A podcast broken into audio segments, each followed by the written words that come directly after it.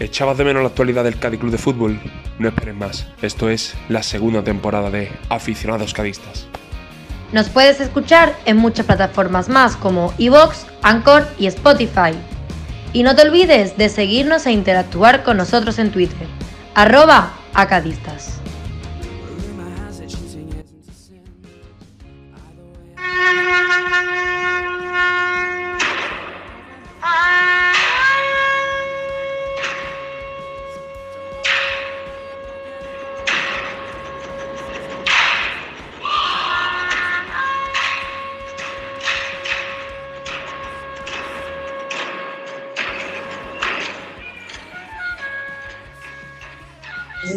Noches a todos, señores. Estamos aquí en un programa más del podcast Aficionados Cadistas, tu podcast de confianza. Y como no podía ser de otra manera, nuestro equipo ya ha conseguido virtualmente la permanencia en primera división después de una gran, gran temporada del conjunto amarillo dirigido por don Álvaro Cervera. Eh, después de 34 partidos, nadie pensaba que nos iban a sobrar cuatro partidos después de ese primer partido contra los Asuna. 0-2, un partido para no recordar. Y ahora podemos estar orgullosos de que nuestro equipo le han sobrado cuatro jornadas para darle minutos, como ya dijo Jordao, a esos jugadores secundarios, esos jugadores del perfil B, pero sobre todo el año que viene vamos a poder disfrutar de nuestro equipo en primera división, que era el objetivo.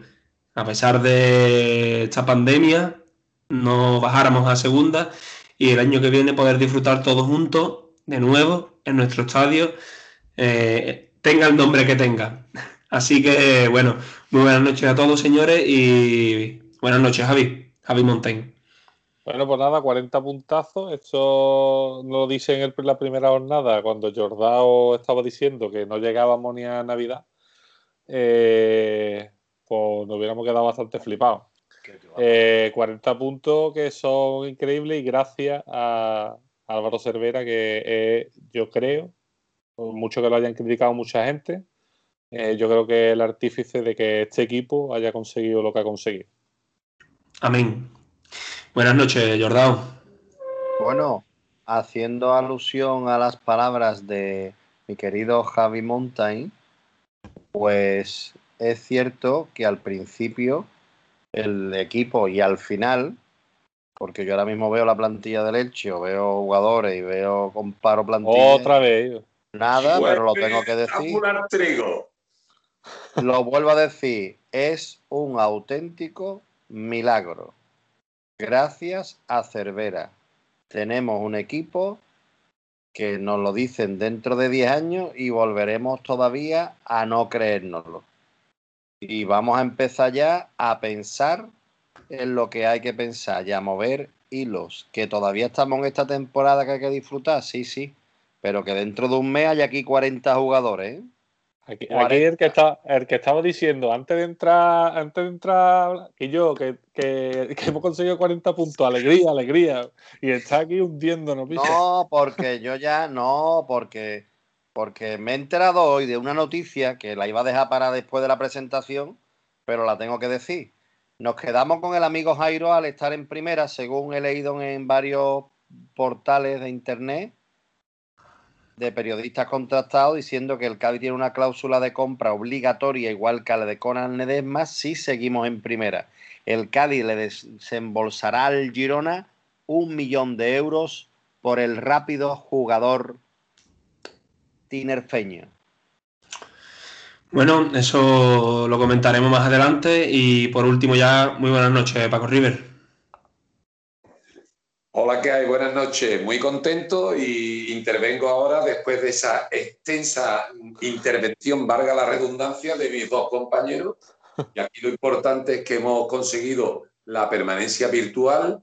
Virtual no es matemática. Recordad, bueno, todos nuestros oyentes lo saben, que yo dije hace más de cuatro meses que nos iban a sobrar dos jornadas. Actualmente nos sobran cuatro, pero para que sea matemáticamente, pueden que sea tres o pueden que sean dos y he acertado con mi, con mi pronóstico, ¿no? Muy contento con el Cádiz, el Cádiz tiene que empezar ya a trabajar la temporada que viene y el gobierno a comprar vacunas. Ahora mismo esos son los dos objetivos. El gobierno compra vacunas y el Cádiz a planificar la próxima temporada.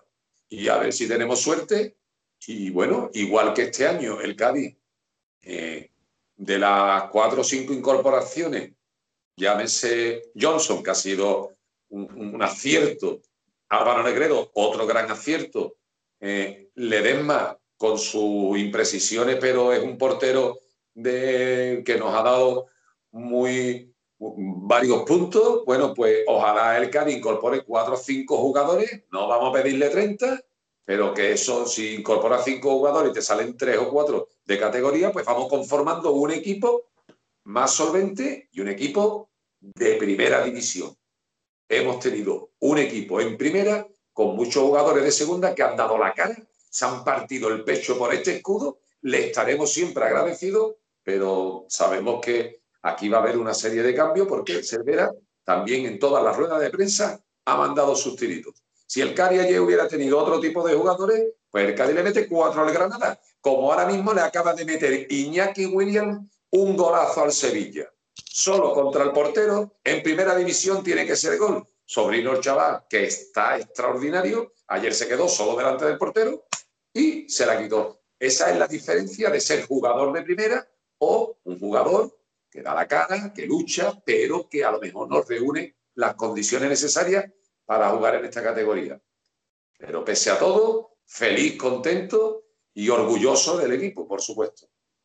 Pues totalmente de acuerdo en casi todo lo que ha dicho Paco River, porque eh, destacaría más el fallo del Choco Lozano en el mano a mano que el fallo de Rubén Sobrino, ya que para mí Rubén Sobrino ha sido espectacular el rendimiento que ha dado con el Cádiz y se nota que es un jugador de primera división. Correcto. mi punto de correcto, vista. Correcto, totalmente, Y para mí también. Y estoy satisfecho de que haya venido. Pero y le pegó, y le pegó un con el portero, cuando te enfrentas con el portero en un mano a mano, si eres jugador de primera, Iñaki William, que ha jugado hace poco, pues la Supercopa, ha jugado, pues acaba. Yo estoy viendo, tengo la tele con la mosquita y estoy viendo el partido y ha marcado un golazo, como tiene que ser, solo contra el portero, una portería que tiene 10 metros, ese hay que meterla. Y no que estuvimos sufriendo hasta el final porque no se, se, se realizaron, no, no se culminaron esos contragolpes. Y, y Cervera se queja siempre mucho de eso. Está claro, está claro, pero vamos a ver. Tampoco, podemos comparar a a Iñaki Williams lo que cobra eh, ese tío con un jugador con un equipo que acaba. Pues no podemos comparar a jugadores, ¿no? Digo yo. perdona. perdona. Yo no estoy comparando, yo solamente te estoy diciendo que ese sí es un delantero de primera, igual que nosotros tenemos a Álvaro Negredo, que es de primerísima división.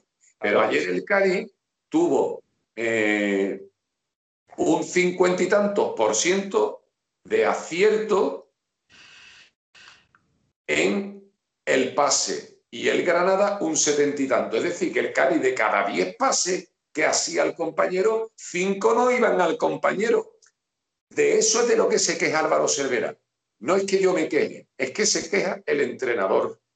De, de cada 100 pases que realiza el Cali, 50 o cuarenta y tanto se lo da al contrario. Y ahí es donde hace hincapié Cervera que si tuviéramos jugadores de otras características, por no decir de una categoría superior, pues en vez de 43 pases fallados de cada 100, a lo mejor son veintitantos, que es la cifra en la que se encontró ahora el Granada. Aún así, le ganamos. O sea, que en el fútbol, en el fútbol no hay nada escrito. Correcto. Y yo, yo también me había confundido con la referencia que estaba haciendo Paco River y creo que es lo que le ha pasado a Javi Mountain que más que comparación es hablar de categoría como siempre ha dado. Como por ejemplo Quique García que metió el otro día un hat-trick, que todo lo que tiraba iba dentro. Pero bueno, muy contentos con todos los jugadores de nuestro equipo y como siempre suelo hacer al principio de, de cada capítulo, eh, voy a decir para esos oyentes que no sigan tanto de cerca al Cádiz, pero sí a nosotros, que los tenemos. Eh, el 11 con el que salió el equipo del Cádiz, que salió con Ledesma en portería, Iza por la derecha y a Capo a pierna cambiada o a banda cambiada en el lateral izquierdo, que lo hizo bastante, bastante aceptable, muy bien. en la pareja de centrales Cala y Fali, Fali sigue dando el nivel una vez más. Por la banda derecha Salvi, que se retiró lesionado, Johnson, José Mari, por la banda izquierda Alejo y en punta Álvaro Negredo con Rubén Sorino. Eh, ¿qué te pareció Carlos Acapo eh, en el lateral izquierdo? Me pareció bien, cumplió, no se complicó y la verdad que es lastimoso que este jugador haya tenido tantos problemas de lesiones y no haya tenido una línea más regular porque en algunos momentos donde alguno de los dos laterales, porque al final está sirviendo tanto para uno como para otro, ha tenido un momento de bajón, no haya podido contar Cervera con él por, por diversos motivos, sobre todo por las lesiones. Y nada, la verdad que de destacar Fali, porque yo siempre he sido muy crítico con él y no lo veía con un jugador, pero para primera, pero visto lo visto y el nivel del resto, ahora mismo Fali en el Cádiz es imprescindible. Y os hago una pregunta. ¿Consideráis a Fali actualmente mejor nivel que cuando se fue Aridane del Cádiz en segunda primera a los Asuna? ¿Con qué jugador de los dos se quedaríais? Yo con Fali. Yo ahora con Fali, claro. No, no. Ahora, ahora y, y, la calidad que tiene ahora de cuando se fue a Aridane, yo creo que era. Yo creo que. ya, ya 30 partidos en primera, 30 o 35 partidos en primera. ¿eh? Yo creo que con Fari, pero también yo creo que también influye en, mi pensamiento, por lo menos, el haberlo visto de, de medio centro, de medio centro, que hemos visto que tiene ese toque o esa calidad para dar un, pasito más en cuanto nos referimos a calidad, que no es un defensa que no sepa sacar la bola.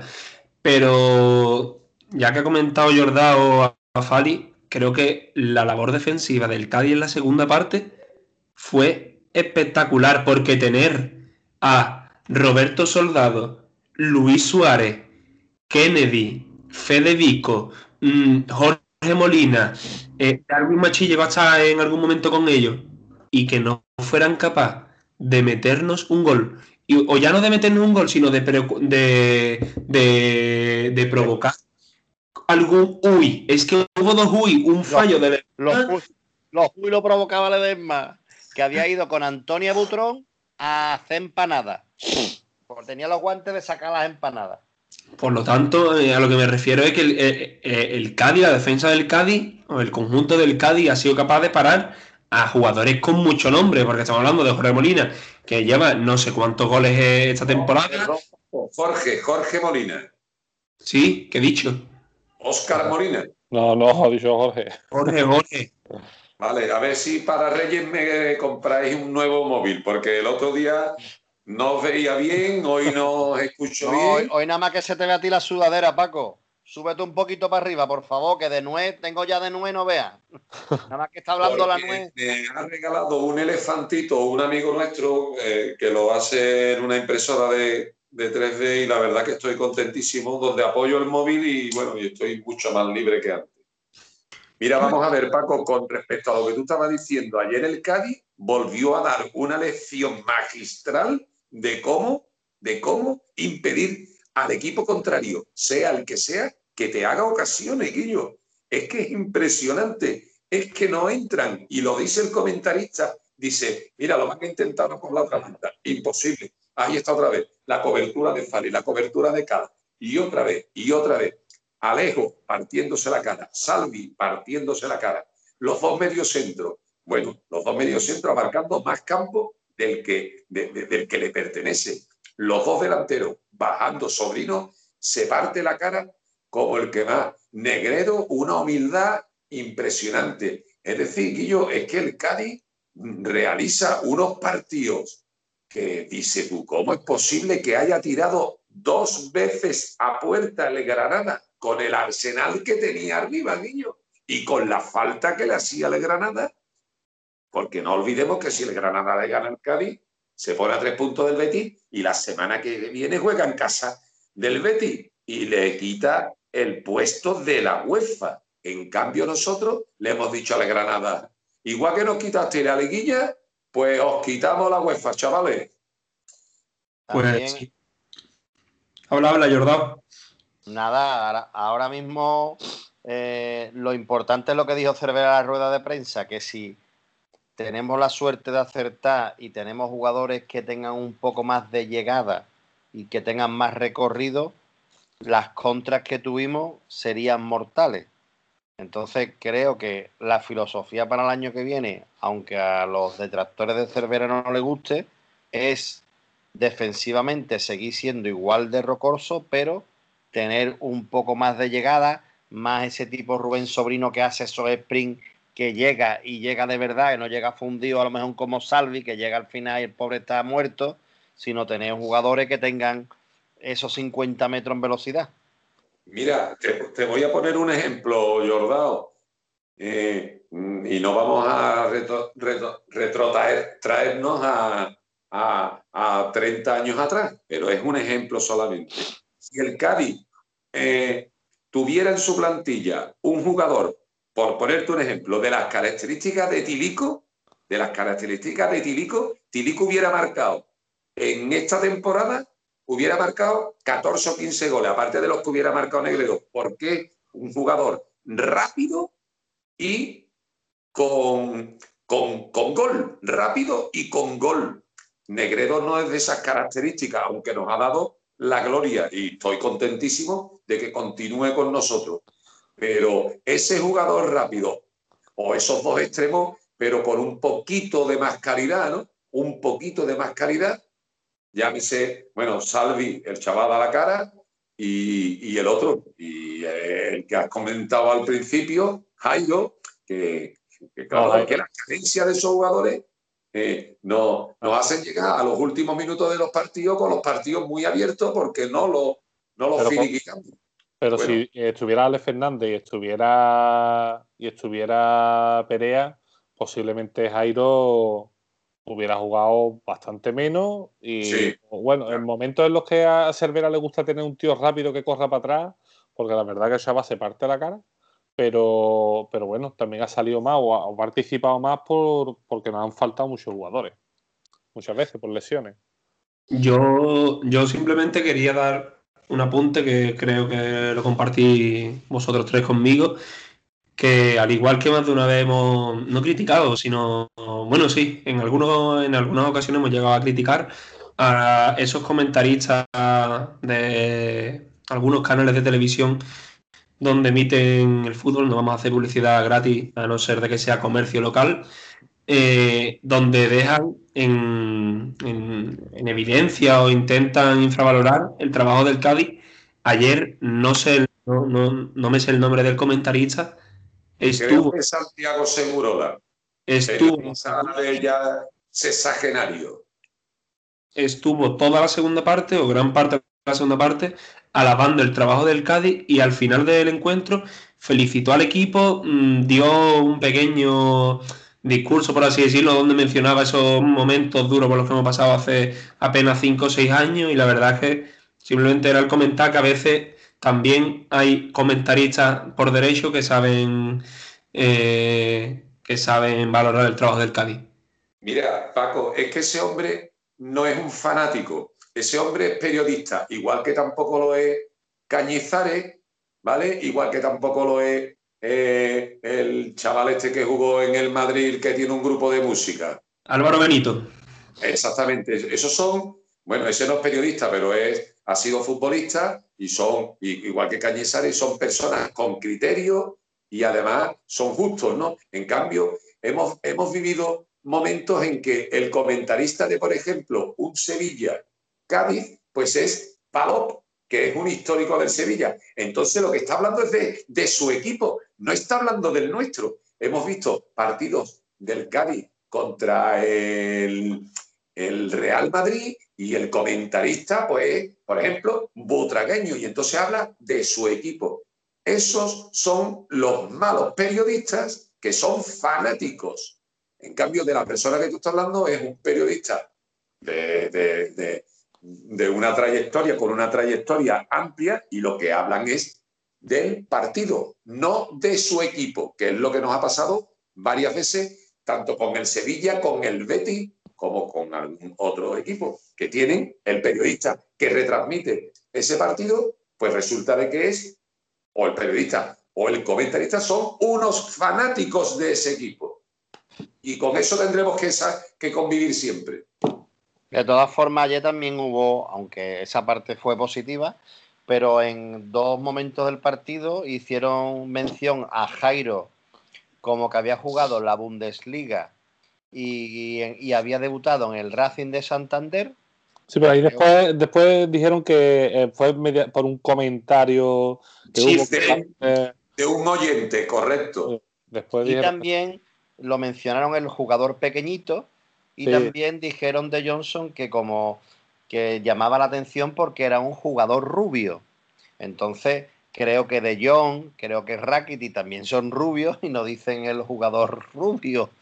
Es un poco, no sé, será también el primer año de primera, que no nos conocen y a lo mejor el año que viene, pues ya nos conocen un poco más. Por cierto, me gustaría que el Cádiz, creo que lo dije en el anterior capítulo o hace dos, ya es el momento de que el Cádiz anunciase la renovación de las galletas. Porque estamos hablando que le queda un año de contrato. ¿Vale? Entonces, el jugador ha dado un buen rendimiento en primera división y el Cádiz, si le tiene que alargar un añito, dos años más, creo que sería el momento adecuado porque el año que viene ese jugador quedaría libre. Por supuesto, hombre, espero, ya lo hemos comentado no solo hoy, sino en varios capítulos anteriores, esperemos que este año el Cádiz no esté dorando la píldora con 50 jugadores, eh, sino que el Cádiz ya tiene que, hoy debería de haber habido allí eh, cuatro o cinco tíos ya con, con los teléfonos, con los fax, con los correos electrónicos y, moviendo, moviendo ya la, la cartera y el mercado investigando el mercado. Igual que nos traímos a un danés del fútbol turco, pues ojalá nos traigamos a un, eh, a un inglés de, Armenia, del fútbol armenio. Y, sea un pelotazo. Espero que trabajen bien por el bien del Cádiz. Bueno, no, y que, el, mercado, el mercado español, por desgracia, está muy limitado. El Cádiz más que va a firmar jugadores o cedidos que van a venir a última hora o jugadores que acaben contrato tipo José Lu, que ya lo hemos hablado en algunas ocasiones, que acaba contrato con el Árabe. El Cádiz tiene que firmar o como en el mercado uruguayo o en unas ligas más medianas, francés, que se adapte, pero que sean de un nivel de primera. Claro. Y si Uruguay es un sitio, por pues Uruguay. Y si es otro lado, por otro lado. Pero que en España está todo ya muy trillado. Que por cierto, eh, tenía intención de dar vamos, una noticia de nuestro equipo un poco más adelante, pero como ha salido el fútbol uruguayo, eh, decir que el, el presidente y el vicepresidente del Cádiz van a viajar a El Salvador y van a tener reuniones con tanto con Mágico González como con los dueños de INDES, que es la Escuela Nacional del Deporte del Salvador, para seguir dándole eh, vida a escuelas de fútbol que hay en que van a crear 262 escuelas de fútbol de manera activa para que sigan saliendo perlas o próximos eh, jugadores del Salvador y darle vida al país, y va a ir Manuel Vizcaíno y el vicepresidente Rafael Contreras. Y se van a reunir allí con Mike González y autoridades gubernamentales, como bien han, está, la cosa, regular en El Salvador con, el tema político. ¿El qué, el qué, Javi? Está la cosa regular en El Salvador con el tema político, que tengo amigos que eh, con familia allí y tal, está allí la cosa bastante regular. No sé cómo, a ver cómo sale eso. Esperemos que bien. pues. Porque es un país que ha sufrido mm. bastante. Eh, una guerra grande en la década de los 90 y muchos muertos, eh, mucha injusticia y, ojalá pues ese país centroamericano pues, pues, remonte el vuelo y la gente sea libre y feliz. Pues ahora, antes de pasar ya con la primera sección de, de Jordao, eh, tenemos. Voy a hacer un pequeño puente con dos audios de oyentes nuestros que nos llegaron en el día de ayer felicitándonos y comentándonos cosas sobre el partido de ayer. Aquí el Chunsu, el percusionista de los vivos, y Javier Madroñal, ese buen chaval. Nada, que estaba aquí apoyando aquí a aficionados canistas. Ese Canista no, de canista, es verdad, canista. ya me de tomaba- los buenos, ¿eh? Me tomaba unas pocas ya y se me, se me traba la lengua, o se me lengua traba. Escúchame, Surso, ¿tú desde cuándo eres socio del Cádiz? Yo lo veo por la tele, también soy soy movista, pero bueno, de todo esto que nada, que apoyo a aficionados canistas y Ahí para adelante. A Paco, a Paquito Junior y a compi. Venga, Ahí vamos. está, que son muy bonitos todos. Un saludo a los vivos. Hombre, Paco, qué buen audio que te lo ha mandado Sursu, ¿no?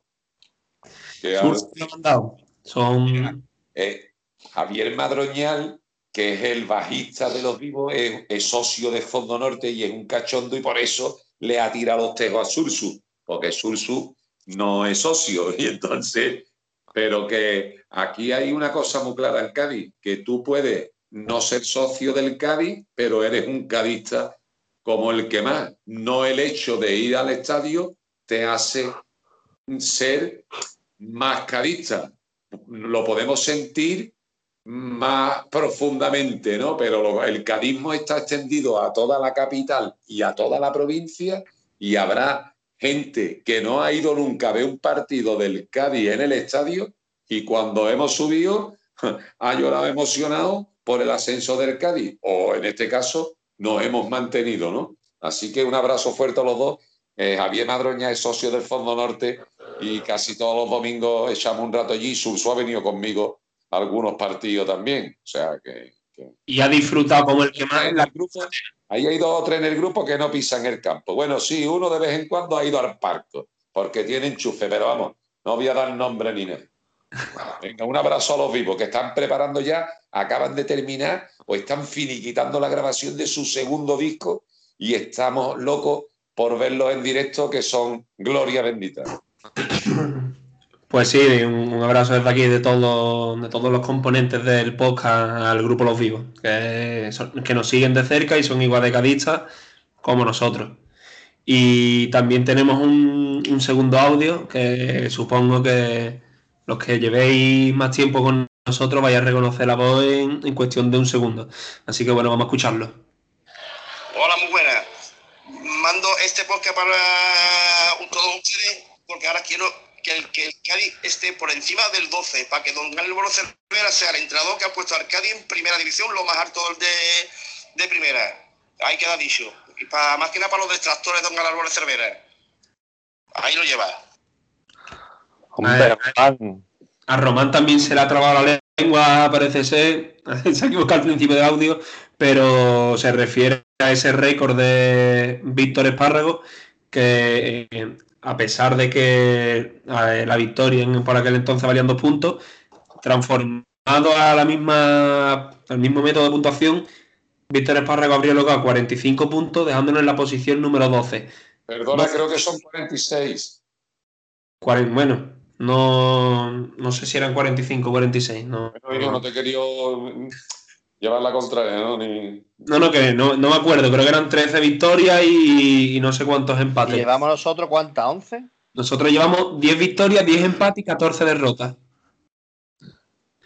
Bueno, Así que con- con- veis posible eh, eh, que Cervera al lo final yo creo que al final yo creo que es más la posición lo que estamos mirando nosotros. yo- Sí, Ya que hay una cosa más importante todavía que eso, es el dinero que se lleva el equipo eh, en la posición en la que se encuentra. Y por ejemplo, porque los datos han salido por ahí más o menos y todo el mundo los conoce, pero para decirlo, por ejemplo, si el Cádiz quedara la posición número 13, eh, se llevaría 7 millones de euros. Pero si lo consiguiera en la posición número 12, se llevaría 7 millones 875 mil euros. Y si se quedara en la de- 11, si se quedara en la 11, ¿vale? Que sería batir el récord, sería 8.750.000. Por lo cual, hay una diferencia entre la posición 13 y la posición 11 de cerca de 2 millones de euros. Por lo cual, sí. eso haría, Hay que conseguirlo pa- pagar seguro. Sí, para pagar Jairo. A ver, Va lo para pagar importante. que, que muchas veces que muchas veces se dice se dice las cosas muy rápido ¿no? De decir bueno pues pierde los últimos o ya o ya juega con jugador y tal pues sí es verdad que a lo mejor en dos o tres posiciones te dan dos o tres millones de euros que para un equipo con o- equipos más grandes a lo mejor tampoco es, es tanto dinero pero para un equipo como el Cádiz mm, tres millones de euros eh, es muy mucho dinero Sorprendente el Levante que lleva cinco o seis partidos ya que no gana. Ah, Y ya está con 38, ¿eh? Cuidado, ¿eh? Creo que son 38. y lo hay metido mucha gente que el Valencia tiene 35, ¿eh? 36, ¿no? 36. 36 y tiene que jugar con algunos de abajo. Oye, os Sí, digo sí, una tiene cosa, que jugar.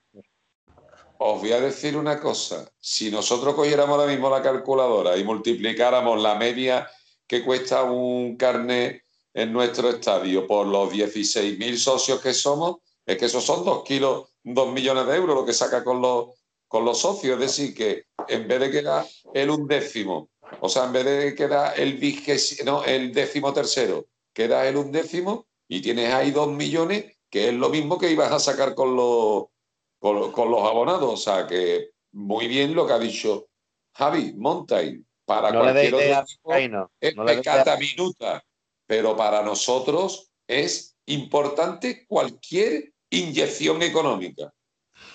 Y para completar y cerrar ya simplemente el apunte, el Valencia le queda jugar contra el Valladolid, Sevilla, Eibar y Huesca. Es decir, que como pierda contra los de abajo, está- se mete el paso a segunda. Claro. Que se mete. ¿El Eibar ya es matemáticamente jugador equipo de segunda? No, no. No, Matemáticamente claro, está a cinco puntos de salir. Por eso Pero que el Eibar, virtualmente sí. vale, vale. Que el Eibar a lo mejor con la victoria este y los tres goles dicen todavía queda una posibilidad dentro de, ¿sabes? Que, Está, está a que no cinco, creo yo que vaya a tirar la toalla. Está a cinco puntos del, del Valladolid.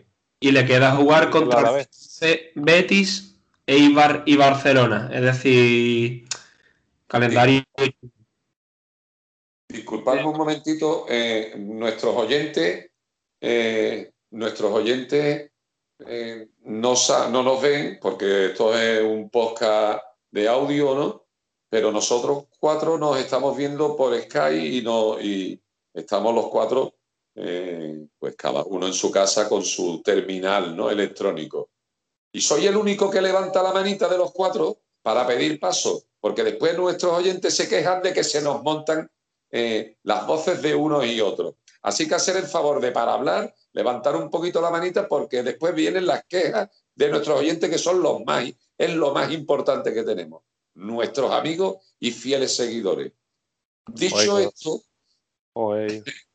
dicho esto, se me ha olvidado lo que iba a decir, en verdad. Ah, sí, voy a hacer un pequeño con respecto a lo que habéis dicho los tres, que todavía hay mucha tela que cortar, hablando de los equipos que están en puestos de descenso, pues voy a adelantar algo de lo que voy a comentar en las efemérides y una de las veces que el Cádiz se quedó en primera, que ya lo hemos comentado en otros podcasts, en efemérides o, en cualquier otro, eh, sí, yo creo que ha sido en efemérides, el Cádiz se quedó una vez en primera y ganó los cuatro últimos partidos 1-0, 0-1, 1-0, 0-1.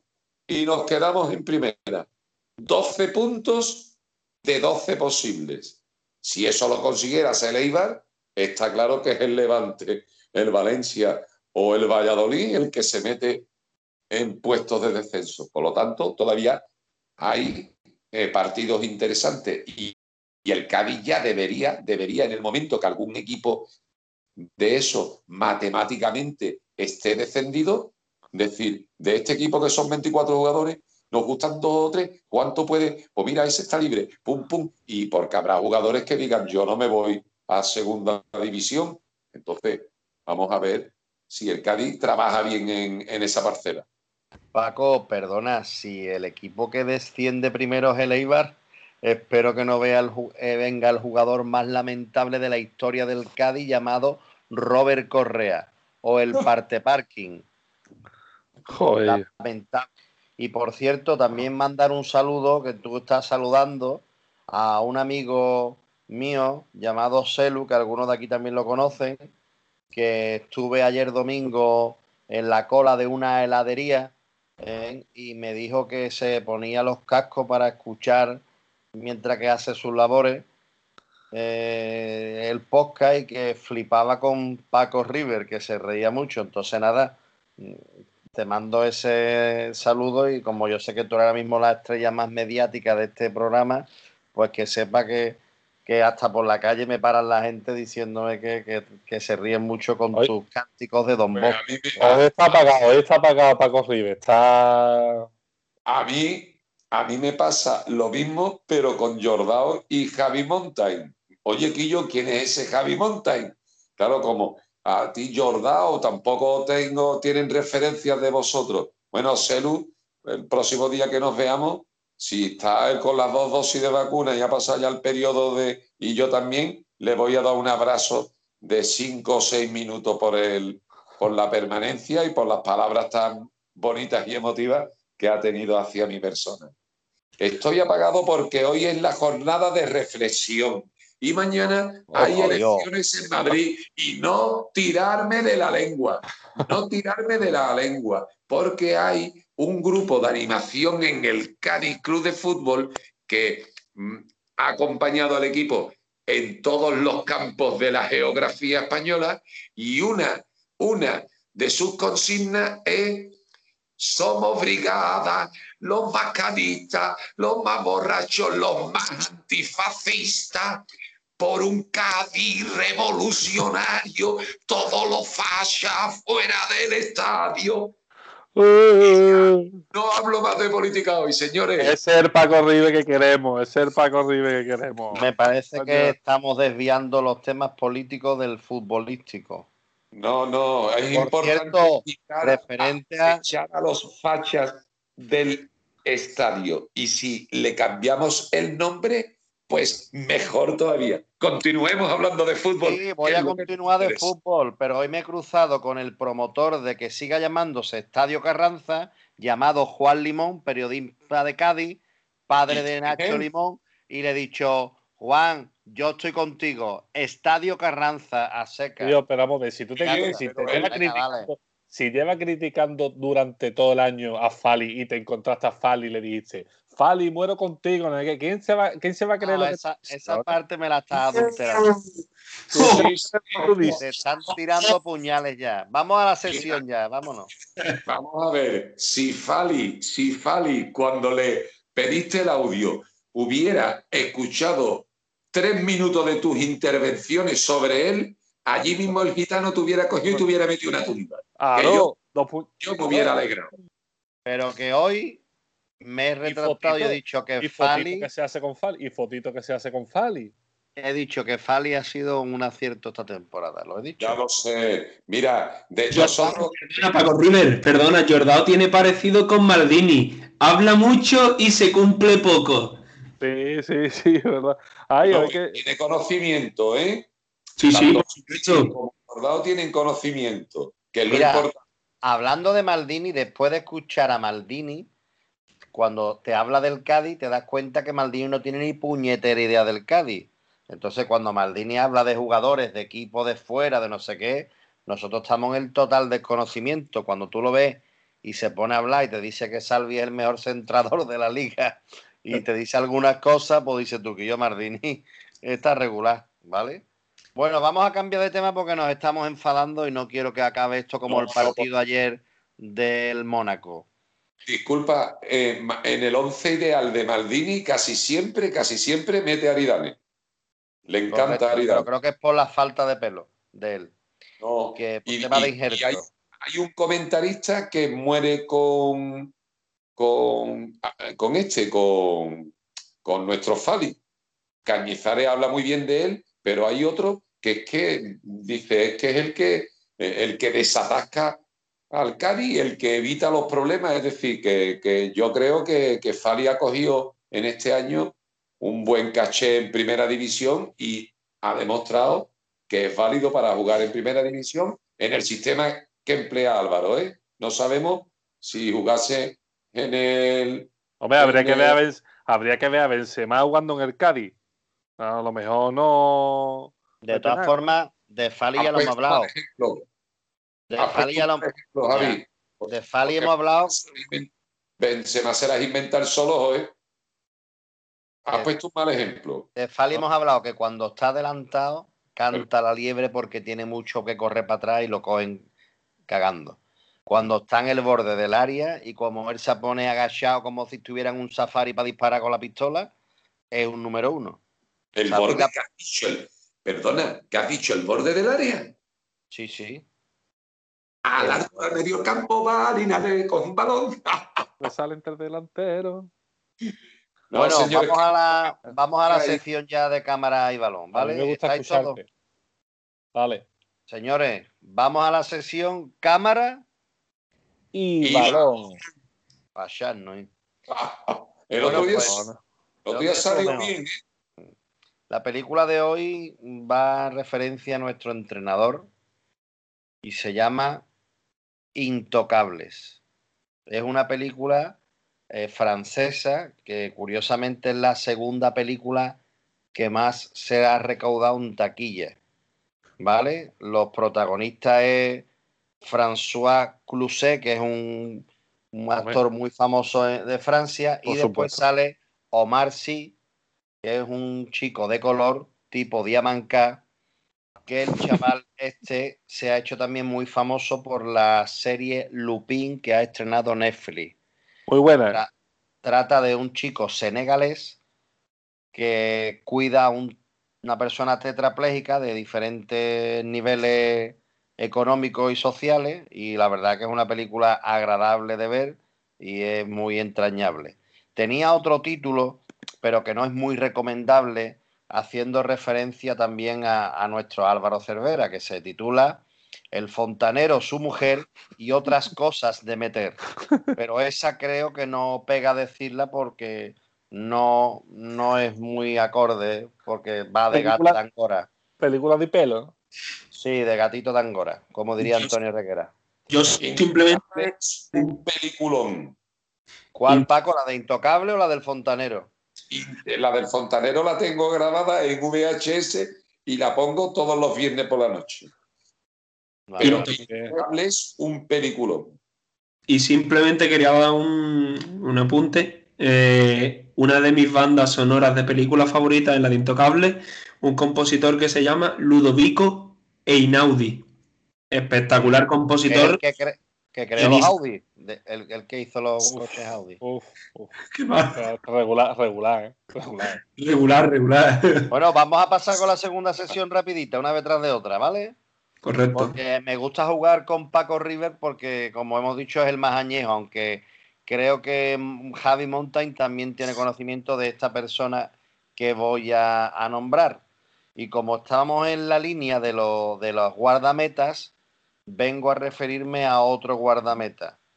Es un guardameta que cuando diga guardameta checo, no sé si ya alguno le dará pista. Mm, No sé, no sé si pone un ruidito de programa de la radio o programa de televisión de pregunta con el tiempo puesto para que pulséis. Es No, un jugador checo, portero checo, que estuvo aquí una temporada en el 2009-2010. Nació en el año 85 y actualmente está militando en la segunda división de Escocia, en el St. Mirren. Curiosamente, ay, esa musiquita me gusta de fondo. Curiosamente, Tengo ganas de escuchar cómo va a decir el nombre. curiosamente es muy sorprendente que no ha estado más de dos temporadas en ningún equipo. Es decir, el representante de este jugador tiene que ser un auténtico fenómeno. El nombre es. Paco, ¿sabes el nombre? No. Fender Slamal. Tenía ganas de escucharlo, como decía. Slamal. ¿No se acordaba de este portero checo que vino Yo aquí? tendría que verle la cara. ¿Cuántos partidos jugó titular? Pues Rubiasco. no lle- Mm, Rubiasco, exacto. No llegó a cinco partidos. Jugó muy poco. Me cogió de camping. No, no, yo, yo sé que tú lo conoces, Paco. Tiene una carita así, tú sabes, una Aquí. carita rubia. Eh, 2009-2010, temporada 2009-2010. sí, Sí. con una temporada de las malas, pero que es curioso que, que el jugador este lleva ya más de 12 o 14 equipos en toda su carrera. Mira, Creo- Esparta de Praga, Tescoma, es, Slovan Liberec, Udinese, el Sí, sí, lo tengo aquí, el es una Praga, locura. el Bari. Vamos, De todas hay siete, formas- siete equipos más. Viene con el tema de. Yo creo que viene con el tema de Pina y toda la, y toda la movida. Entonces, nada, actualmente sigue jugando y yo creo que se va a retirar porque tiene ya va a cumplir 36 años. Y como estábamos con una sesión de qué pasó con y con portero, pues mm, lo he buscado y me he acordado de él. Yo no lo conocía desde luego. En No. Escocia El está jugando. Cádiz esa temporada vestía Hummel, creo. O sea que fíjate. Pues tú ibas ya al campo, Paco. ¿Qué temporada era? El Noven- 2009, 2010. En el 2009, Cádiz, 2010. 2009, 2010. Y juega ahora en el Saint Mirren, en el fútbol escocés, de un equipo que tiene 144 años de historia. Ya ves. Pues sí, apunte, regular. el Cádiz felicitó esta tarde al Mirandés que han hecho hoy, si no me equivoco, 94 años el, el club rojillo y negro. Así que si alguien quiere hacer algún apunte más sobre este jugador, que yo no, lo- yo no lo conocí. S- Sobre el Mirandés allí nos robaron un- un- una liguilla, así que yo los felicito por los 94 años. Recuerdo, mm, recuerdo a José González dando golpes en la sala de prensa diciendo nosotros estamos en segunda B, pero este va a seguir en segunda B. Y, y creo que soltaba un borderío, pero no me acuerdo qué borderío era. Sí, pero yo aquí no, lo único que he dicho es lo de la película del fontanero yo, yo no digo más nada. Pues antes de pasar a hablar del, del Cádiz Huesca, y ya que has mencionado tú a José González, que es, ha sido entrenador del Cádiz, creo que a todo el mundo nos ha alegrado la vista ver ese fotograma de, de Movistar en el minuto 96 y 9 segundos exactamente, que se ve a Cala en línea y detrás a Álvaro Cervera abriendo los brazos, mirando al cielo, celebrando la permanencia que eso es espectacular. Y esa imagen ha dado la vuelta al mundo. Eh, lo, que, lo que ha conseguido Álvaro Cervera con el Cádiz es mm, para tatuarme en la espalda del equipo, como dijimos a principio de temporada. Pues antes de... Perdona, antes Sí. de todo esto, eh, como, sabréis, eh, después del partido hay varios jugadores que pasan por la zona mixta. Uno de ellos fue José Mari. Y José Mari, de una forma muy sentimental y emocionado, casi rompiendo a llorar, se acuerda de mucha gente, pero también hace mención a algunos exfutbolistas que están haciendo eh, comentarios en programas de radio, concretamente en un medio de radio local, y le pega un tirito diciendo que critican, que tacatín, que tacatán. Yo personalmente, aunque comparto lo que dice José Mari, creo que siendo él el capitán del Cádiz, no tendría que haberlo hecho público, aunque lo piense, ¿sabe? Pero bueno, yo no sé qué opinaréis ustedes y si estáis de acuerdo conmigo o no. Yo Mira. pienso que no, aunque lo comparto, ¿eh? porque de hecho uno de ellos se da las panzadas, que es Abraham Pa, porque aquí vamos a hablar a las personas con su nombre, no vea la manera de rajar, que no entiendo que un chico es futbolista desde la cantera del Cádiz, que ha mamado el Cádiz desde juveniles, como si quiere dedicarse al fútbol y si su casa es la amarilla, puede hacer esas críticas de esa forma tan abierta y tan, tan fría. Porque tú puedes estar poco de acuerdo, pero en los medios de comunicación no hacerlo tan extensible o aliviarlo un poquito más. Otra cosa es que a micrófono cerrado tú digas que el Cádiz es una chirigota y que no dan dos pases juntos. Pero tú en un micrófono de forma abierta, queriéndote labrar tu vida profesionalmente y casualmente que está como segundo entrenador de Pedro Buenaventura en el Atlético Sanluqueño, que lleva dos jornadas, creo que es muy poco acertado. Pues mira, yo te doy a ti totalmente la razón, te la doy. Eh, también creo que Manolo Pérez en alguna otra ocasión lo he escuchado hablar con cierto, no digamos menosprecio, pero sí con, una negatividad sobre el juego del equipo, como cómo hay en Cádiz muchos anticervera. Y nosotros, mm, vamos, yo, mi, opinión es que eh, todo el mundo tiene la libertad para defender a Cervera o para criticarlo. Hay gente que el juego de Cervera no le gusta, pero hay gente que, aunque no le guste, cree que es el más conveniente para las características que tiene la plantilla. Si eso ni Manolo Pérez ni Abraham Paz se dan cuenta, pues la verdad es que tienen muy poco futuro en ningún cuerpo técnico de nivel, porque Abraham Paz sabe exactamente, no, sabe muchísimo mejor que nosotros de qué materia está hecha esta plantilla.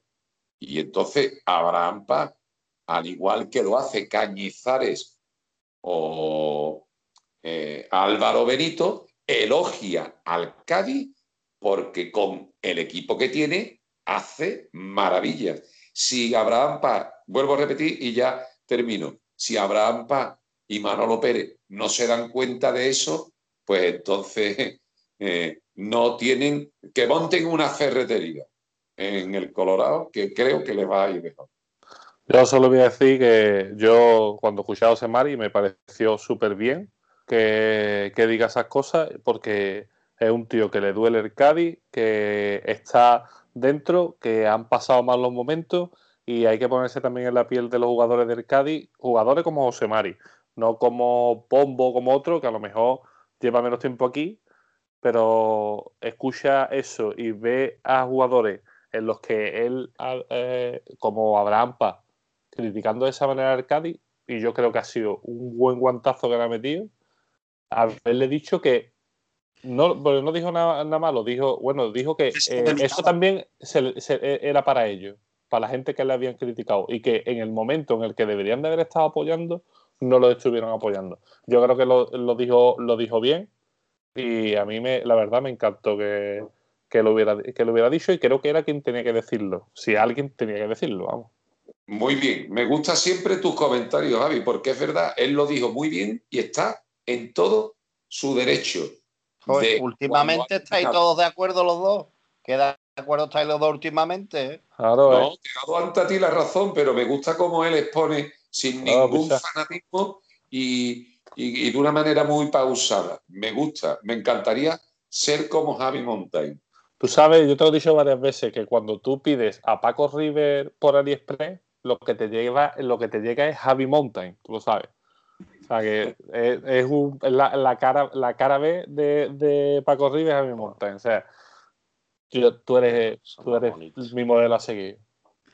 Pues. Podríamos poner un poco de Richard Clayderman de fondo. La de. Tin, torin, ton, tin. Torito, trito, trito, trinto, trinto, trinto. a cantar. Antes de, antes de entrar en ya el tramo final del podcast, eh, el pasado capítulo le dije a nuestros oyentes de que se, estaba tramitando esa entrada de los aficionados a los estadios. La ministra de Sanidad eh, ha dicho que no lo ve adecuado y Tebas, el presidente de la liga, eh, con los clubes que le respaldan, que son 14 de los 42 los que están en esa en esa... Mm, no me sale la palabra, en esa comisión delegada de la liga, eh, van a tener una reunión el miércoles con la Liga CB para pedirle al gobierno que se lo plantee, que les deje entrar, que incluso algunos de esos 14 equipos, aun sabiendo que en sus comunidades no les dejarían por tener una, una tasa de COVID más elevada que lo permitido, eh, dicen que eso no afecta y que, que les dejen. No vamos a entrar en qué nos parece, simplemente que se haga lo más cuerdo y lo más razonable y lo más razonable posible y que se haga lo que determine la ministra de Sanidad, no Javier Tebas. Punto, simplemente era para que nuestros oyentes lo supieran. Así que, y por último, Negredo seguirá vistiendo amarillo. Negredo prácticamente está renovado con el club ya que como bien comentamos, eh, jugó un mínimo de 45 minutos. Pues del Cádiz Huesca, mm, Javi, habla tú mismo un poquito, dos minutos, un minuto del Cádiz Huesca y pasamos ya con la ronda final de- del capítulo. Yo creo que, bueno, en verdad el, el partido para que lo hubiéramos podido disfrutar allí, yo creo. Eh, si hubieran dado la oportunidad de los 5.000 poder haber ido, hubiera ido vosotros, yo creo que a mí no me hubiera tocado por el número de carnet. Pero creo que el Cádiz eh, tiene que hacer lo posible porque los cuatro próximos partidos no hace lo que, por ejemplo, hizo el año pasado, que perdimos en la última jornada, perdimos la posibilidad de ser campeón de segunda, que eso es dinero que les reporta al club, eso es reconocimiento, ¿vale? Entonces, evidentemente que tiene que darle a otros jugadores posibilidades, eh, creo que, y que se lo tienen que ganar, eh, creo que tiene que hacer un buen papel y conseguir lo antes posible, lo antes posible, y si este fin de semana, si podemos, que simplemente empatando al Huesca y que el Elche empate, ya estamos matemáticamente y ya nos quitamos en medio e intentar conseguir los máximos puntos posibles eh, para llegar lo más alto posible. Muy bien, Javi, a lo que tú has dicho, también hay que eh, agregarle justicia deportiva. Justicia deportiva. Nos enfrentamos con equipos que están con el agua al cuello y no podemos regalar los tres puntos a nadie porque entonces no estamos siendo correctos con los demás eh, equipos implicados en esa lucha, ¿no? A mí me gustaría, eh, desgraciadamente muchas veces sí sucede eso, pero a mí me gustaría que el Cádiz no fuera partícipe de esa, eh, de esa manera de, de, de, afrontar los últimos partidos cuando no te juegas nada, porque tú no te lo juegas, pero sí hay muchos equipos que se lo están jugando y merecen un respeto y, y yo creo que el Cádiz, eh, vamos, yo creo que el Cádiz va a luchar por los 12 puntos. Va a luchar, luchar, que los consiga. No digo que los consiga, pero que va a luchar como siempre ha estado durante toda la temporada. Es lo que yo le pido al Cádiz. Y también un poquito por mejorar esa imagen que ha dado el equipo en casa, que actualmente en el día de hoy sigue siendo el Cádiz el tercer peor equipo en su, en su casa. Así que, bueno, eh, vamos a pasar ya con, con la porra de, de, la semana que viene y, y, con la ronda de despedida y las efemérides. Eh, Javi, fuiste el que acertaste la porra, eh, no acertaste goleador, acertaste el resultado, dijiste que metía Iza de falta. Así que bueno, empieza tú en el, en el capítulo de hoy con la predicción. Bueno, pues yo voy a decir que 1-1 y que eh, con ese resultado ya matemáticamente eh, vamos a estar en, el primer año que viene ya matemáticamente. Y el goleador eh, va a ser Malvasio. Arriesgada apuesta. Eh, no. Paco River, el segundo, ya que también dijo que el Cádiz ganaba. Sí, a, a, independientemente de que dije que el Cádiz ganaba, mi primer resultado fue un 0-1, pero no había escuchado yo que Javi Montañ había dicho el mismo resultado. Por lo tanto, hoy que tenemos Javi Montañ y yo eh, unos acercamientos, un feeling especial, más grandes de lo habitual, pues la porra la hemos ganado entre los dos. Vale. Eh, no, yo puse un 0-2, ¿no? Pero primero pensé en un 0-1, pero me dijisteis, no, lo ha puesto ya Javi Montañ. Bueno, en definitiva, el Cádiz va a ganar 3-1. Porque el Huesca viene necesitado de goles y el Cádiz se va a poner en el minuto 16, se va a poner por delante y, y, va a aprovechar una serie de contras para tener controlado el partido. ¿Qué tenemos que hacer? El minuto también de los goles tenemos que el hacer. minuto 16. ¿Qué, qué número, qué, qué, jugador lleva el número 16 en el Cádiz? Eh... Mm, ¡Mi Juan! Mi Juan. cierto, por cierto, Paco, os voy a dar una noticia que creo que no lo sabéis. Juan Cala creo que no va a jugar más esta temporada porque va a ser Sí. intervenido de la rodilla. Sí, sí. Ayer Vale. me llamó el padre, precisamente. eh, Para ¿quién- que le llevar, que le llevar una televisión a la habitación. No, no, va a ser allí en Lebrija. ¿No ve que han hecho un centro de alto eh, de alta resolución, me parece? Un Share, Share se llama, ¿no? y Alta allí resolución. mismo van a operar. Y aparte, él tiene en su en la empresa esa que él tiene montada, tiene recuperadores, preparadores físicos. Alma Y- Sport. Bueno, de hecho iré a verlo, vamos, el viernes vamos a ir por primera vez a Lebrija desde las Navidades con el rollo del cierre perimetral que hemos tenido y no hemos podido ir a ver a nuestros familiares y el viernes eh, vamos a acercarnos a ver a mi suegro, a mis cuñados, a mis sobrinos y a todo el pueblo de Lebrija y probablemente pues me tome en la venta Luis Rey o en Casa Anselmo, no sé dónde me va a esperar Juan, me tome con él alguna cervecita para celebrar eh, y con la familia, ¿no? Para celebrar la permanencia, ¿no? Ya os mandaré alguna foto desde allí y bueno, Muy bien. ¿Y los goleadores? los coladores, un de cala. Pero si no va a jugar, cojones. Bueno, hombre, no, no lo sé. Vamos a ganar 3-1 y es lo que he dicho. El Cádiz se va a poner por delante y el Huesca viene necesitado de puntos, se va a borcar en el ataque y lo vamos a coger tres o cuatro veces, le vamos a coger tres o cuatro veces la vuelta y vamos a marcar dos goles más. Vale. Jordán. Pues el Cádiz va a ganar 2-0. Y los dos goles los va a meter Jen y el otro Johnson. Es decir, el mismo. Va a hacer un doblete. Me encanta la grabación, la verdad. Me, me ha gustado muchísimo. Y, está mejor que el de antes. y yo voy a decir que Cádiz va a ganar 3-0. Va, va a tener una buena tarde. Y voy a decir que los goles van a ser de Sobrino, del Choco y de, y de Fali. Pues bueno, eh, vamos a despedirnos ya en el capítulo de hoy. Vamos a dejar a Paco River que, que realice su, su sección. La más esperada del cadismo.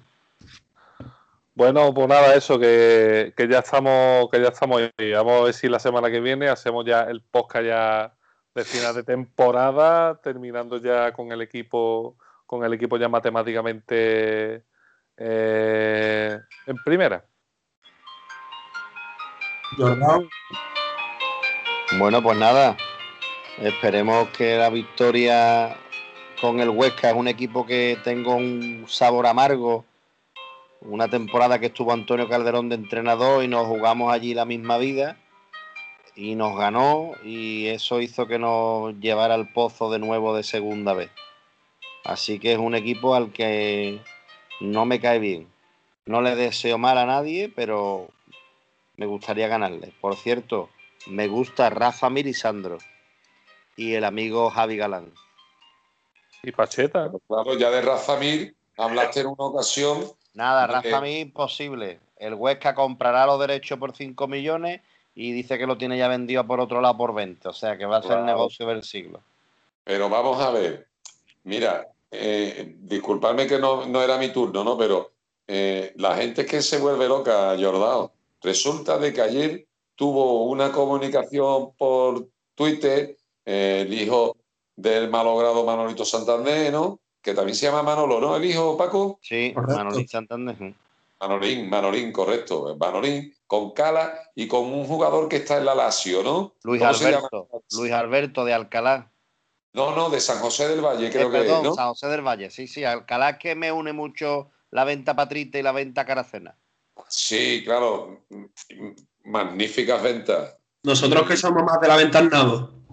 Eh, Sobre eso, todo, eso, eso. Por favor, hoy era un, un día para que estemos, eh, eh, nos llevemos bien con todos, ¿no? En definitiva, resulta de que eh, Manolín le dijo a Cala que lo invitaba a un ensayo el año que viene de la chirigota. Y el Luis Alberto, pues se metió y dijo, oye, qué suerte, a mí también me gustaría. Y Cala le dijo, pues, oye, pues vente con nosotros al Cádiz, ¿no? Y hoy veo un portal que no recuerdo el nombre porque es mejor ni recordarlo para no leerlo más y pone el, el- el- un extracto, una captura de pantalla de la conversación de esa gente y pone, bueno, eh, veremos qué se puede hacer con el fichaje de Luis Alberto, a ver si la directiva carista mueve hilo y me meto en Transfer Market y en nota está valorado en 50 millones de euros. Cogí, hice una captura y se la mandé al pseudo periodista de ese portal porque, joder, ¿cómo va a fichar Cádiz a Luis Alberto si vale 50 millones?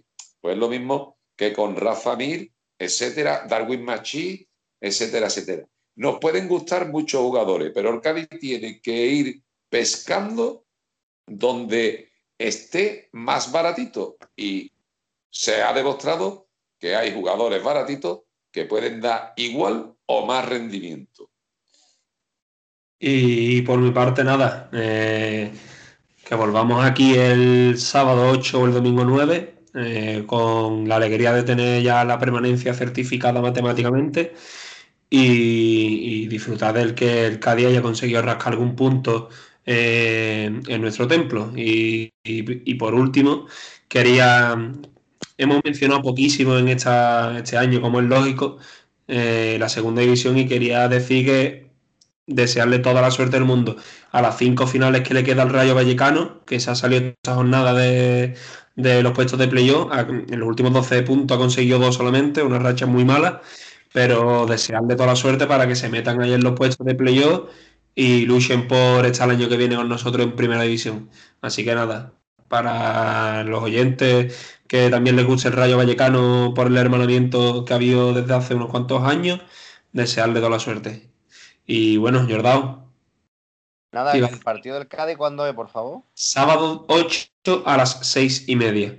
Justo después del Atlético de Madrid, Barcelona, o, o me parece que Barcelona, Atlético de Madrid. Esos son Nada, no me tío. No me son interesa equipuchos, tío. nada, nada, no me interesa nada. Bueno, son de nuestra liga, son equipos de nuestra liga. Y si a ti te gusta el fútbol, tú no vas a ver mañana el Manchester City con el PSG. No, no. Yo veo Bueno. el Virgili contra el Mármoles Macael. Bueno, pues Sí, el año Paco, que viene, lo veo todo, Paco, lo veo todo, Paco. el año que viene a este podcast le vamos a cambiar el nombre y en vez de poner podcast aficionados cadistas, podcast los psicópatas. Y ya verás Como la preguntado. Paco, por favor, es que no entiendo por qué tanta acritud, tanta acritud, Paco. Porque es que, ¿cómo no vaya a haber un Manchester Paris Saint Germain o Mira, cómo no vaya a haber un Atlético de grabar Madrid el podcast, Barcelona? Antes de grabar el podcast, he incluso visto ahora mismo la final de la Copa de Europa que ha disputado el, el Barcelona Fútbol Sala contra el Sporting. Sí, eh, eh, eh, eh, De ¿cómo estamos? Portugal. ¿Cómo Sporting de Lisboa. Ahí está, el que viste a raya blanca y, y Y verde. Transversales. Correcto, que por cierto que el Barcelona juegan dos jugadores de la provincia de Cádiz, Joselito e Icardo. Final la cual ha perdido el Barcelona 3 a 4, ¿no? Correcto. Iba 2-0 en la primera parte. Correcto. Pues Paco, termina la sección efemérides cadistas. Bueno, termina despidiéndote y finalizamos el podcast. Bueno, pues como ayer, día 3 de mayo, el Cádiz consiguió virtualmente la permanencia, pues voy a, aunque ya hemos hablado en, en, en podcasts anteriores de, esas permanencias anteriores conseguidas por el Cádiz en primera división, pero voy a hacer un breve resumen de, de las permanencias del Cádiz en primera. Como recordaréis, los tres, los, los tres primeros ascensos del Cádiz fueron subir y bajar, subir y bajar, después dos años más en segunda, subir y bajar. Por eso se nos puso lo del submarino amarillo. En cambio, en la temporada ya 85-86 fue cuando el Cádiz, fue cuando el Cádiz permaneció ocho temporadas seguidas eh, y, y es la época dorada del Cádiz que ojalá, ojalá sea esta, la nuestra, esta década en la que estamos, estemos 10 años en primera y vayamos incluso a competiciones europeas, ¿no? Pero bueno, si hablamos de las permanencias, la del 85-86 se consiguió la última jornada en un polémico empate a uno con el Betis.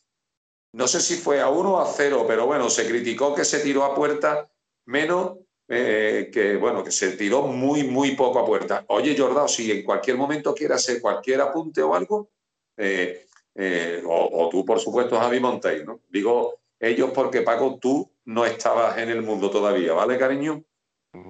La temporada siguiente, 86-87, fue aquella en la que Irigoyen se inventó aquella famosa liguilla de la muerte. Nosotros estábamos en el último lugar de la clasificación y ahora resulta de que se reestructuró la liga y dijo Irigoyen, eh, un momento, si yo estaba el último y iban a bajar tres, pero si ahora nada más que baja uno, pues hombre, yo hubiera luchado por quedar el penúltimo. Lo vieron justo y dijeron, bueno, pues una liguilla. Osasuna, Santander y Cádiz. El Cádiz empató los dos partidos, pero como el Osasuna le ganó al Santander, el Santander bajó, que desde entonces no, la tienen sentencia. Vamos, yo he escuchado, bueno, el otro día escuché al portero aquel que le metió Mágico González un gol que fue a felicitarlo al centro del campo, no recuerdo el nombre, ¿lo recordáis? Portero del, del Santander, al que le metió un hat Mágico González, bueno, pues ese dijo que aquello fue un, un robo, aquello fue vergonzoso, ¿no? Lo de la liguilla que se inventó don Manuel de Irigoyen, hasta el momento el mejor presidente que ha tenido el Cádiz en su historia. La temporada siguiente fue la mejor clasificación del Cádiz en segunda con don Víctor Espárrago, que quedamos en el puesto duodécimo. Por lo tanto, llegamos a las últimas jornadas muy, muy tranquilos. La temporada 88-89, es decir, la cuarta consecutiva en primera división, el último partido ganamos 0-1 en Murcia y nos salvamos tanto del descenso directo como de la promoción. Y la quinta temporada seguida en primera división, la 89-90, es la que he mencionado anteriormente. Ganamos los cuatro últimos partidos 1-0, 0-1, 1-0, 0-1. Es decir, eso es una locura. Jordao, apúntame. Hay de uno de esos cuatro partidos, la mejor anécdota para mí del cadismo es que el Cádiz gana en Tenerife sin tirar a puerta y el hermano de hierro mete el gol propia puerta. Qué pedazo de maletín, hijo. Pero te voy a decir una cosa. Ese día no tiene nada que ver con esto, pero ese día había, eh, eh, durante ese periodo del partido, o sea, durante en ese momento se estaba disputando la vuelta ciclista a España y ese día terminaba la etapa en Ubrique, el día del 0-1 en Tenerife, terminaba en Ubrique, que Álvaro Pino creo que fue el que ganó aquella etapa, que yo le pedí el maillot y Álvaro Pino porque pasó cerca mía y no me lo quiso dar. Pero yo vi el partido en una peña en Ubrique que era la peña bética, la Peña Bética. Y Correcto, es la calle donde está Paco, la calle principal de Ubrique. Exactamente, exactamente, exactamente. Que esa calle se llamaba antiguamente, creo que era la calle del Generalísimo, creo que se llamaba. Bueno, pues toda la peña con nosotros, Borcao. Nosotros éramos ocho de Cádiz, que habíamos ido en dos coches, toda la peña, todos los ubriqueños con nosotros, cuando en la provincia no había ese cadismo que hay ahora tan extendido, ¿no? Bueno, Perdón, fue inventado fue el, la quinta. El portero se llama Pedro Alba. ¿Cómo? Pedro Alba, como apunte. Claro, claro. Sí, sí, además el otro día escuché yo un audio de, antiguo. como las caracolas de las cuñas, Alba. De, escuché un audio antiguo de él y, él dijo que fue a, felicitarlo porque el gol fue, ese gol está catalogado como uno de los mejores de la historia de la liga, ¿no? El que le metió al Santander eh, Jorge Alberto. Bueno, pues al año siguiente, es decir, la sexta temporada que permanecemos seguida en primera división, pues en los últimos partidos le ganamos al Madrid y los tres últimos partidos de liga y los tres últimos partidos de casa, que fue un 4-0 al Barça, un 2-1 al Sevilla, que vino aquí dando bocado, que parecía que se estaba jugando la liga, y el famoso 2-1 al Zaragoza con la irrupción en el panorama nacional e internacional de Kiko Narváez. Después vino la promoción contra el Málaga y nos mantuvimos. La séptima temporada se elude el descenso directo en la última jornada, con Ramón Blanco en el banquillo. 1-1 contra el Sporting, que nos metió en la promoción contra el Figueras de el que tiene menos idea de fútbol del Lobo mundo, Carrasco. Jorge de Alessandro, y jugaba Lobo Carrasco y el fallecido técnico del Barcelona, no recuerdo el nombre del chaval. Vilanova. Correcto. Tito. Ah, y también estaba de portero Tony, de ex del Atlético de Madrid y del Español. Correcto. ¿De acuerdo? Esa promoción ganamos 2-0 aquí y, a- y allí quedamos 1-1 y nos mantuvimos. Y desgraciadamente, la temporada 92-93 se acabó el milagro cadista, se acabó la época dorada y caímos en el pozo en el cual estuvimos nueve años y eso es ya otra historia. Por lo tanto, de esas ocho temporadas que nos mantuvimos en primera, solo en una ocasión, solo en una ocasión nos sobraron una serie de partidos de final de temporada. En las otras siete, en las otras siete, estuvimos con el agua al cuello. Por lo tanto, otro mérito y otro punto a favor del equipo que a falta de cuatro jornadas eh, hemos conseguido, mm, aunque sea virtual, la permanencia. Y bueno, para finalizar este podcast, el Cádiz consiguió ayer la permanencia virtual y ayer era el 3 de mayo, el Día de la Madre. Y desde aquí le mando un abrazo fuerte a todas las madres cadistas, a las que están con nosotros todavía y a las que no están.